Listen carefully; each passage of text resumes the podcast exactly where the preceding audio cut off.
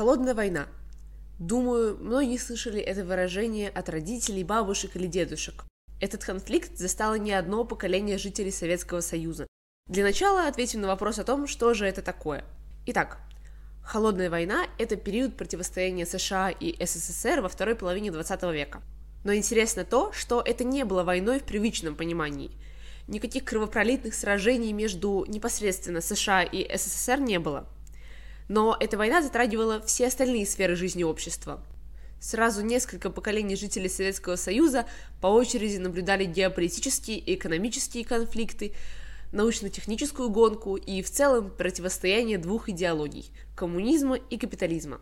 Дабы продолжить говорить о холодной войне, вспомним об ее истоках.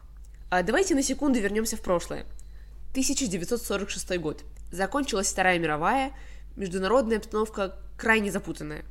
Ведь антигитлеровская коалиция формально существует, но на практике отношения СССР с Западом явно усугубляются. Итак, 5 марта 1946 была произнесена знаменитая фултонская речь Уинстона Черчилля. Вот его цитата. «Через весь континент был опущен железный занавес. Таким образом, коммунистическая сфера отгораживается от остального, демократического мира, стремясь не допустить ростки свободомыслия в своих тоталитарных системах». В своей речи Черчилль говорит о так называемой «красной угрозе», страшных коммунистических идеях, ставящих в опасность политические режимы многих стран мира, в том числе США и Западной Европы. Но тут у тех, кто все же помнит что-то про Вторую мировую войну, может возникнуть логичный вопрос. А как же союзнические отношения СССР и США в годы войны? Куда они делись? Ответ тоже довольно прост. С началом войны все разумные страны, не желавшие оказаться побежденными Гитлером, все же объединились, несмотря на идеологические распри угроза была настолько велика, что миру уже было не до того, кто коммунист, а кто нет. Но когда эта самая угроза уже была устранена, идеологические противоречия вновь дали о себе знать.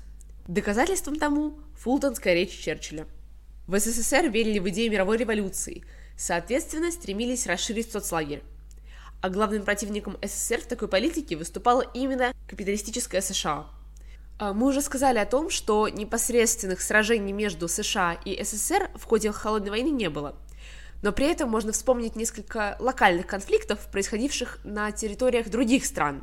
Корейская война, войны во Вьетнаме Афганистане, и в каждой из них фигурировали две сверхдержавы – социалистическая и капиталистическая. И каждая пыталась доказать, что ее идеология в конечном счете победит. Противостояние идеологии выражалось не только в столкновениях двух стран в локальных войнах. Эта атмосфера пропитала общество обеих держав. Появлялись общественные движения, берущие на себя миссию карателя неправильной идеологии. Так, в 40-е и 50-е годы в США существовал маккартизм, а антикоммунистическое движение, а в СССР велась борьба с космополитизмом. Итак, мы видим, что холодная война – это война идеологий, а следственно борьба за территории и сферы влияния – все, казалось бы, довольно просто. У правительств сверхдержав было вполне объяснимое желание заполучить как можно больше стран-союзниц. Но на деле все было не так просто. Ведь холодная война вовсе не закончилась на идеологическом и геополитическом противостоянии. Пришло время поговорить об экономике. Холодная война бушевала и в этой сфере. А начнем с самого начала. 1947 год.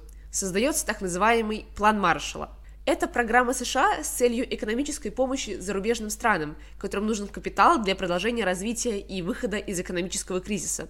Поначалу даже в СССР задумывались о том, чтобы принять помощь США.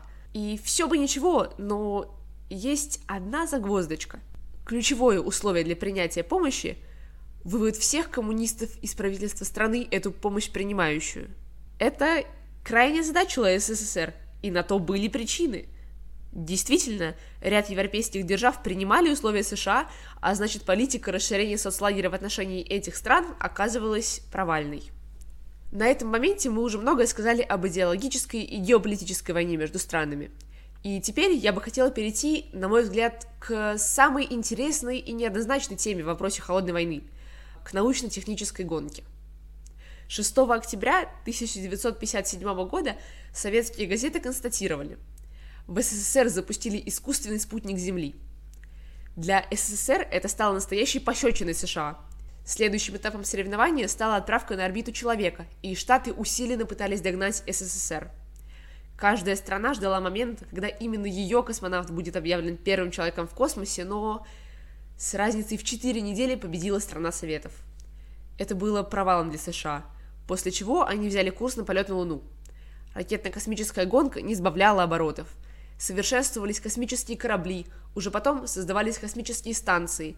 Это было огромным скачком в истории всего человечества. А ведь мотивирующим и мобилизующим фактором стала именно холодная война – Теперь поговорим о гонке вооружений. Истоки этого противостояния начинаются еще со времен конца Второй мировой. Первыми гонку начинают США, создавая ядерное оружие. Интересно, что оно воспринималось не как оружие массового уничтожения, а скорее как обычное наступательное вооружение, но повышенной мощности. Таким образом и начинается гонка вооружений.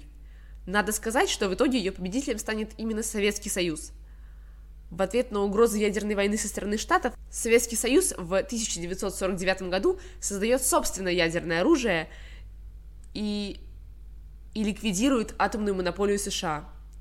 Следом за этим в СССР создаются межконтинентальные баллистические ракеты и термоядерное оружие. Если обратиться к цифрам, можно увидеть, что количество ядерного вооружения в США с 55 по 70 год выросло в 13 раз, а СССР – в свою очередь ждал еще больший качок в развитии, но с разницей в несколько лет. Таким образом, мы видим, что гонка вооружений становилась огромным стимулом для развития этой отрасли промышленности обеих сверхдержав. В 1986 году СССР достиг пика ядерной гонки холодной войны, имея на вооружении 40 тысяч развернутых ядерных боезарядов, в итоге обогнав США. Однако угроза Третьей мировой войны с течением гонки казалась все более и более реальной. Осознавая возможность катастрофы, советская сторона предложила всеобщее ядерное разоружение, и предложение было принято. Так кому же все-таки была выгодна холодная война? Что ж, во многих сферах инициатором холодной войны выступали именно США. Вспомним ту же Фултонскую речь. США развязывает войну, потому что коммунисты с их идеей мировой революции являются явной угрозой для правительства страны но противостояние двух сверхдержав затягивается на целых 40 лет, и, как мы увидели, этот конфликт развивается очень интересным образом. На мой взгляд, нельзя дать однозначного ответа на вопрос о том, кому была выгодна холодная война. С одной стороны, обе страны находились в ситуации, когда их экономики мобилизовались. В геометрической прогрессии росло производство ядерных вооружений, продолжалась ракетно-космическая гонка. Но есть и обратная сторона медали – в то же самое время экономики стран страдали из-за ведения локальных войн, а гонка вооружений привела к угрозе Третьей мировой войны.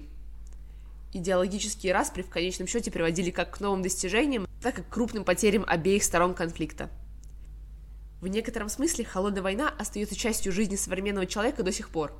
Сейчас она в гораздо более значительной степени приобрела информационный характер. И, по сути, все, что мы можем сделать сейчас, это извлечь определенные уроки из истории нашей страны, чтобы не допустить тех же ошибок в будущем.